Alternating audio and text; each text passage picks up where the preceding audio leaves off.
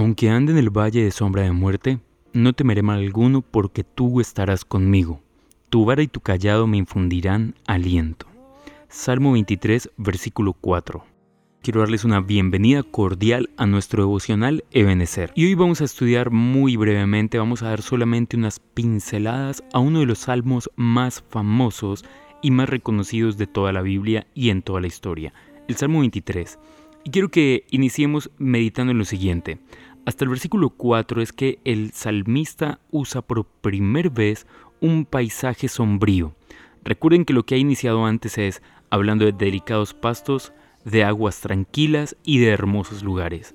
Pero en este momento empieza a hablar de algo difícil, de un valle de sombra y de muerte, un valle tenebroso, un lugar oscuro, realmente sombrío. Y es importante y bonito pensar que así como Dios es nuestro pastor que nos lleva a lugares tranquilos, también es nuestro pastor que se queda con nosotros en los lugares tenebrosos. Quiero que pensemos de manera inicial en esto.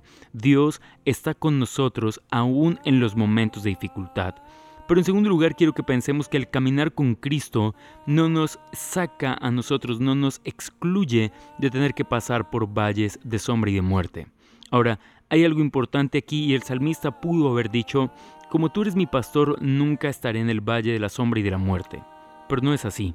Lo que dice es, cuando ande o aunque ande en el valle de la sombra y de la muerte, no tendré temor.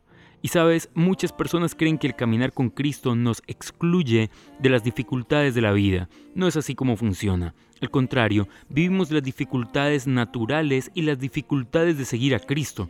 Muchas personas en nuestro contexto incluso son perseguidas por seguir a Cristo. Pero lo hermoso aquí es que Dios está con nosotros. La seguridad que tiene el salmista es, sí estoy en el valle, sí estoy en el lugar de la sombra de la muerte, pero no tengo temor porque Dios está conmigo. Y esta es la esperanza del cristiano en todo tiempo, no solamente ahora en tiempos del coronavirus o del COVID-19, sino en todo tiempo. Hay personas que no le temen a la crisis porque tiene dinero, pero sabes, ante una crisis familiar el dinero no puede hacer nada. Ante una crisis en la salud como esta que estamos viviendo, el dinero no puede hacer nada. Pero ¿sabes en qué nos regocijamos nosotros que hemos puesto nuestra confianza en Dios? Que no existe ninguna crisis de ningún tipo que pueda hacerle frente a nuestro Dios.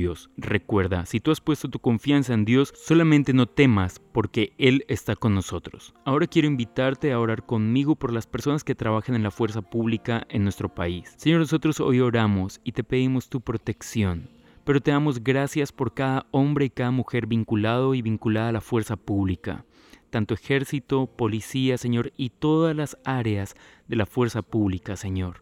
Te pedimos por favor por tu misericordia, que tú estás trayendo compañía, respaldo, Dios. Que el ángel de Jehová acampe alrededor de estos hombres y mujeres que han puesto su temor, su confianza en ti, Señor. Que tú les guardes tanto de enfermedades como de personas malintencionadas. Que cada mañana o cada noche, al ellos salir de su casa a proteger a otros, a cuidar a otros, tú seas cuidándole a ellos, Señor. Te pedimos por favor que guardes su familia, Dios, y que tú les recompenses como solamente tú lo sabes hacer, Señor. Te glorificamos, te honramos y te damos gracias porque sabemos que tú eres el protector por excelencia. En el nombre de Jesús, amén y amén. Dios te bendiga, esto es Ebenecer y yo soy Adrián García. Deseo que tengas un súper feliz lunes. Chao pues.